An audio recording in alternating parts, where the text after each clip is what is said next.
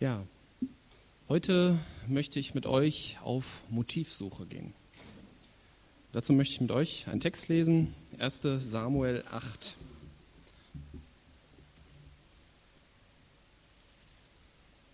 Wenn ihr eine Bibel mit habt, könnt ihr mitlesen. Es geschah, als Samuel alt geworden war, setzte er seine Söhne als Richter ein. Der Name seines erstgeborenen Sohnes war Joel und der Name seines zweiten Abia. Sie waren Richter in Beersheba. Aber seine Söhne wandelten nicht in seinen Wegen. Sie suchten ihren Vorteil, nahmen Bestechungsgeschenke und beugten das Recht. Da versammelten sich alle Ältesten von Israel und kamen zu Samuel nach Rama. Und sie sagten zu ihm, siehe, du bist alt geworden und deine Söhne wandeln nicht in deinen Wegen. Nun setze doch einen König über uns, damit er über uns Richter sei, wie es bei allen Nationen ist. Und das Wort war übel in den Augen Samuels, dass sie sagten, gib uns einen König, damit er Richter über uns sei. Und Samuel betete zum Herrn. Der Herr aber sprach zu Samuel, höre auf die Stimme des Volkes in allem, was sie dir sagen, denn nicht dich haben sie verworfen, sondern mich haben sie verworfen, dass ich nicht König über sie sein soll. Entsprechend all die Taten, die sie immer getan haben, von dem Tage an, da ich sie aus Ägypten geführt habe, bis zum heutigen Tag, dass sie mich verlassen und anderen Göttern gedient haben, so machen sie es auch mit dir. Und nun höre auf ihre Stimme, doch warne sie mit allem Ernst und mach ihnen das Recht des Königs bekannt, der über sie herrschen wird. Und Samuel sagte dem Volk, das ein König von ihm begehrte, alle Worte des Herrn. Und er sagte, dies wird das Recht des Königs sein, der über euch regieren wird. Eure Söhne wird er nehmen, um sie vor seinen Wagen und seine Gespanne einzusetzen, damit sie vor seinem Wagen herlaufen.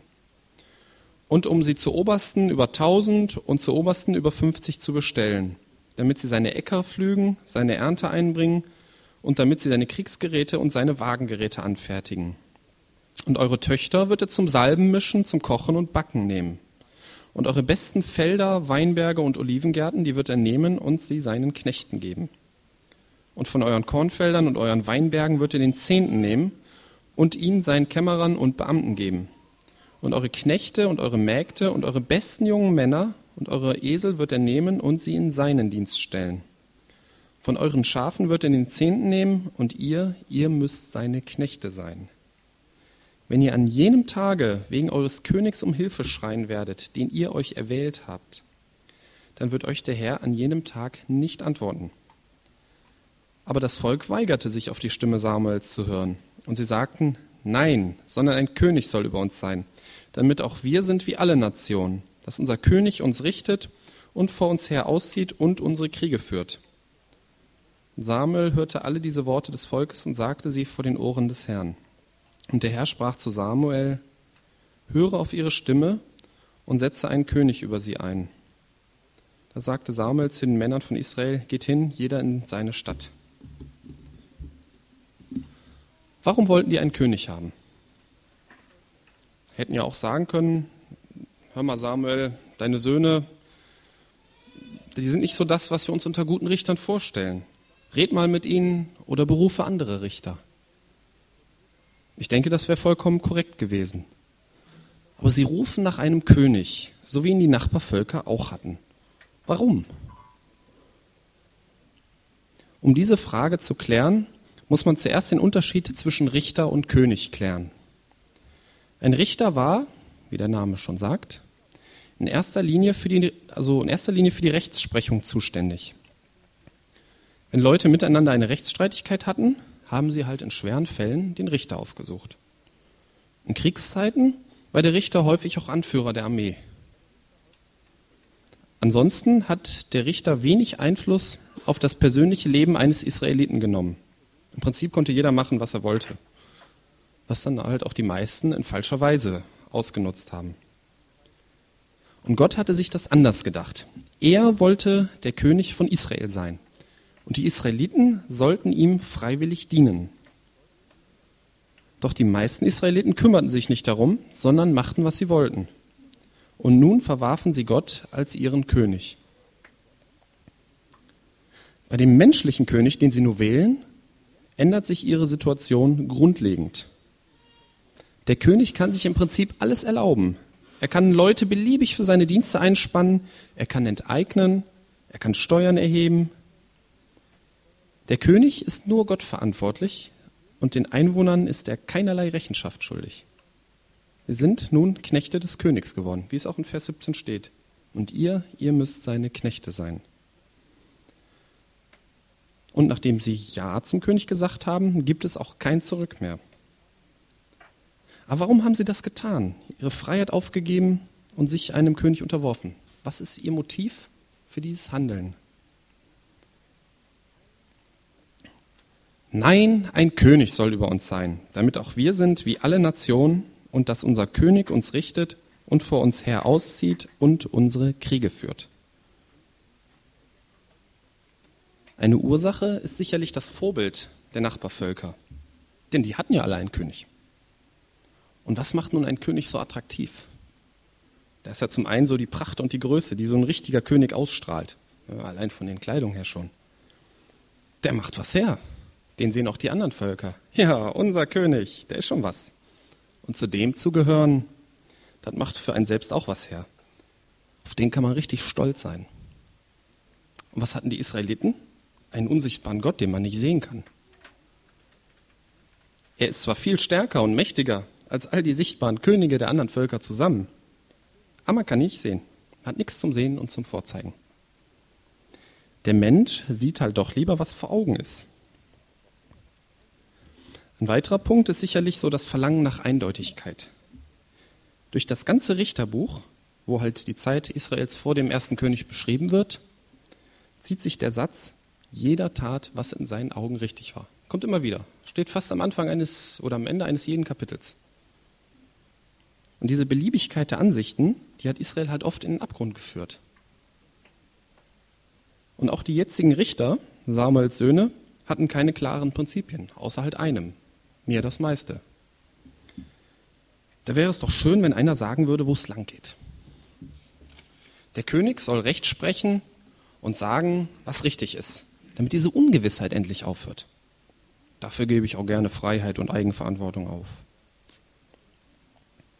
Und ein weiterer Punkt ist das Verlangen nach Sicherheit. Zu einem König gehört eine starke Armee. Die ist immer da und deswegen bin ich sicher. Im, Im Israel zur Zeit der Richter wurde eine Armee nur bei Bedarf zusammengestellt. Und wenn Israel gehorsam war, hat Gott auch immer den Sieg geschenkt. Aber dann muss man sich ja auf Gott verlassen, dass er rechtzeitig eingreift und das Verhältnis muss zu ihm in Ordnung sein. Hm, das ist mir zu unsicher. Da will ich lieber einen König mit einer Armee, die kann ich wenigstens immer sehen. Die gibt mir Sicherheit.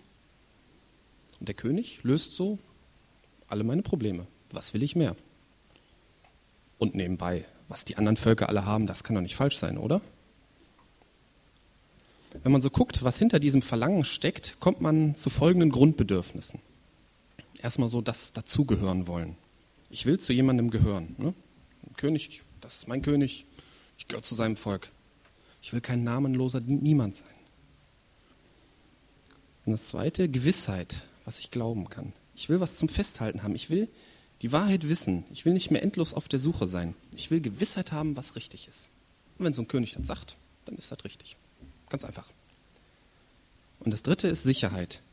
Ich will bei jemandem sein, der mich beschützt, bei dem ich sicher bin, der stärker ist als meine Feinde. Des Königs Armee. Diese Grundbedürfe sind sicherlich nicht alle, die man hat, aber viele Menschen haben hier ein Defizit. Man gehört zum Beispiel zu einer Sekte oder zu irgendeiner autoritären Glaubensgemeinschaft, um eben solche Bedürfnisse zu stillen. Ich gehöre zu einer Gruppe dazu, ich bin wichtig. Ich habe Gewissheit, wenn ich die Lehre der Gruppe annehme und ich bin von der bösen Welt da draußen, bin ich sicher. Diese Grundbedürfnisse sind ja an sich nicht schlecht, aber sie müssen von Gott gestellt werden, nicht von Menschen. Wenn man in der Bibel nach der Berufung von Saul zum König von Israel weiterliest, dann stellt man fest, dass das, was die Israeliten sich versprochen haben, das ist ja gar nicht eingetreten. Die meisten Könige waren Gott eben nicht gehorsam und führten Israel in sehr in viele sehr missliche Situationen. Bis hin zur Gefangenschaft und Deportation aus ihrem Land. Es war eigentlich wie zur Zeit der Richter, nur dass sie eben nicht mehr frei waren. sondern den teilweise sonderbaren Launen ihres Königs ausgesetzt waren. Also da waren da ziemliche Typen dabei, wenn er mal so erste, zweite Könige liest oder in der Chronik. Und so ist das heute auch noch, wenn man sich einer Sekte oder irgendeiner so autoritären Gesellschaft da, wo, wo es einen Master gibt, der alles sagt, und sich sowas anschließt, dann wird man am Ende genauso dastehen wie vorher. Nur, dass man halt seine Freiheit verloren hat, dass man in den Fängen so einer Gruppe ist. Und für viele gibt es dann auch keinen Weg zurück mehr, genauso wie Israel ihr Königtum auch nicht mehr los wurde. Aber auch für uns hier gilt das. Wir so ein bisschen weitergehen zu uns hier, wenn jemand sagt, sinngemäß, diesem einen Bruder glaube ich alles, der weiß so richtig Bescheid, dann wird man mit dieser Haltung nicht froh werden. Oder wenn jemand so gern zur Gemeinde gehören möchte, weil er halt dazugehören möchte, dann wird er irgendwann auch wieder wegbleiben, weil diese Einstellung halt eben doch nicht reicht, um dabei zu bleiben. Oder wenn jemand sagt, Hauptsache ich bin in der Gemeinde, da bin ich vor allen Angriffen des Satans sicher. Keine Irrlehre kann mich erreichen. Der wird auch irgendwann zu Fall kommen. Nur Jesus kann diese Bedürfnisse stillen. Nur er kann dauerhafte Gemeinschaft mit sich und anderen stiften. Nur in ihm ist Wahrheit. Deswegen müssen wir jeden an der Bibel prüfen und nur er kann Sicherheit geben. Wenn wir in Gefahr sind, müssen wir zu ihm flüchten. Dann beschützt er uns und wir dürfen uns nicht auf Menschen verlassen. Die Beziehung zu Jesus ist eine dynamische Beziehung, die täglich neu gepflegt werden muss. In einer Sekte, da läuft das so ab, da kann man sich nach der Entscheidung im Prinzip mental zur Ruhe setzen. Ne? Brauche ich nicht mehr nachdenken, da habe ich ja jemanden, der gibt mir das alles vor. Muss vielleicht regelmäßig irgendwas lesen und so und dann immer so mein mentales Ja dazu geben, aber ganz einfach eigentlich. Aber dieses mentale zur Ruhe setzen kann auch uns immer wieder passieren ich glaube das jetzt alles, ich gehöre dazu, nun kann mir keiner mehr was. Wenn ich aber dann die Beziehung zu Jesus vernachlässige und nicht pflege, dann wird das nichts mit dem zur Ruhe setzen. Dann wird Jesus uns eine heilsame Unzufriedenheit senden. Bin ich von überzeugt. So, ich möchte als Vergleich zu diesen Motiven noch einige Auszüge aus einem Kapitel im Neuen Testament lesen. Und zwar in 2. Korinther 11. Ich hoffe, ich spreche nicht zu schnell. Man warnt mich da immer vor. So. so. Könnt ihr so Schilder hochhalten, zu schnell.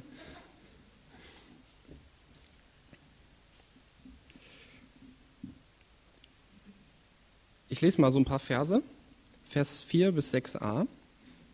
Denn wenn der, welcher kommt, einen anderen Jesus predigt, den wir nicht gepredigt haben, oder ihr einen anderen Geist empfangt, den ihr nicht empfangen habt, oder ein anderes Evangelium, das ihr nicht angenommen habt, so ertragt ihr das recht gut.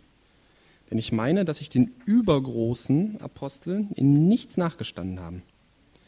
Wenn ich aber auch ein Unkundiger in der Rede bin, so doch nicht in der Erkenntnis. Es gab Leute, Paulus nennt sie ironisch übergroße Apostel, die etwas Falsches verkündigten, was anscheinend viele in der Gemeinde in Korinth gerne annahmen. Das Wort übergroß drückt eigentlich schon aus, dass diese Leute etwas darstellen. Zu denen guckte man anscheinend gerne hoch. Und diese übergroßen Apostel waren anscheinend auch sehr wortgewandt, denn Paulus bezeichnet sich im Vergleich zu diesen Leuten als Unkundiger in der Rede. In Vers 12b bis 13 beschreibt er sie noch etwas. Sie rühmen sich so, dass sie so wie, wie wir befunden werden, also so wie die richtigen Apostel. Denn solche sind falsche Apostel, betrügerische Arbeiter, die die Gestalt von Aposteln Christi annehmen. Nun glaube ich nicht, dass wir in unserer Gemeinde solche übergroßen Apostel haben. Also bin ich eigentlich ziemlich sicher, dass die nicht sind. Aber lasst uns mal darüber nachdenken, warum diese falschen Leute in der Gemeinde in Korinth akzeptiert wurden. Was, was für Motive stecken dahinter? Diese übergroßen Apostel stellten sich groß raus, sie machten was her und dafür war die Gemeinde in Korinth genauso anfällig wie damals die Israeliten bei der Berufung von Saul. Eine ziemliche Parallele. Dann ein weiterer Punkt war das mit dem Klugsein.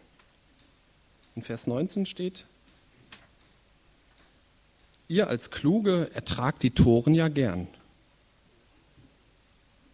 Er bezeichnet die Korinther ironischerweise als klug.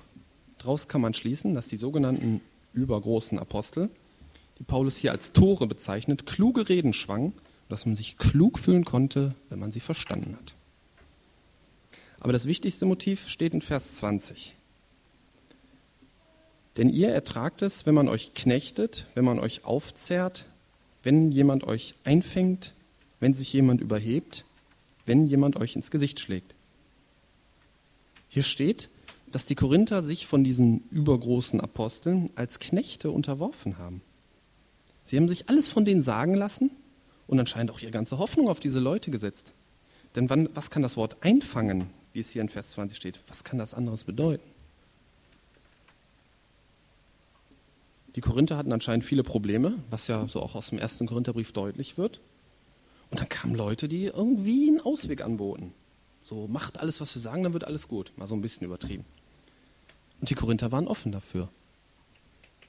Und dieses Denken ist dem der Israeliten zur Zeit Sauls sehr ähnlich. Der König war halt der Ausweg aus vielen Sorgen und Nöten. Und so suchten wahrscheinlich einige von den Korinthern genauso nach so einem übergroßen Apostel, der den Ausweg sagen kann. Einfachen Worten. Wir glauben ja auch, dass wir unsere Probleme haben. Wie gehen wir daran? Ich kann mich noch entsinnen, mit welchen teilweise irrationalen Hoffnungen damals die Ankunft von Hopprichs erwartet wurde. Man hoffte sich eine deutliche Belebung des Gemeindelebens durch sie, es soll wieder aufwärts gehen. Aber wie soll das gehen? Oder wie ist das mit dem Pastor? Ich will hier gar nicht über die Frage sprechen, ob ein Pastor sinnvoll ist oder nicht, sondern es geht um die Erwartungen an einen Pastor. Erwarten wir so eine Art Saul, so der uns wieder Sieg schenkt, der uns anführt, der einen Karren aus dem Dreck zieht, wenn er denn überhaupt im Dreck ist, was ich gar nicht glaube? Erwarten wir einen übergroßen Apostel, der uns sagt, was wir zu tun haben? Erwarten wir Sicherheit für unsere Gemeinde, wenn ein Pastor das ja alles in die Hand nimmt? Pastor soll Seelsorger sein, die schwachen Gemeindeglieder besuchen, er soll Lehrer sein, damit endlich wieder die unterschiedlichen Lehrmeinungen unserer Gemeinde zusammenkommen. Er soll Evangelist sein, damit die Gemeinde wieder wächst. Dann geht es aufwärts. Und ich glaube, wenn wir mit solchen Erwartungen jemanden berufen, dann werden wir voll baden gehen weil Gott so etwas nicht akzeptiert. Wir müssen als unseren König Jesus berufen. Der kann all diese Erwartungen erfüllen. Aber Jesus haben wir doch schon. Wir gehören ihm doch. Trotzdem wächst die Gemeinde nicht. Woran liegt es? Es kann verschiedene Ursachen haben.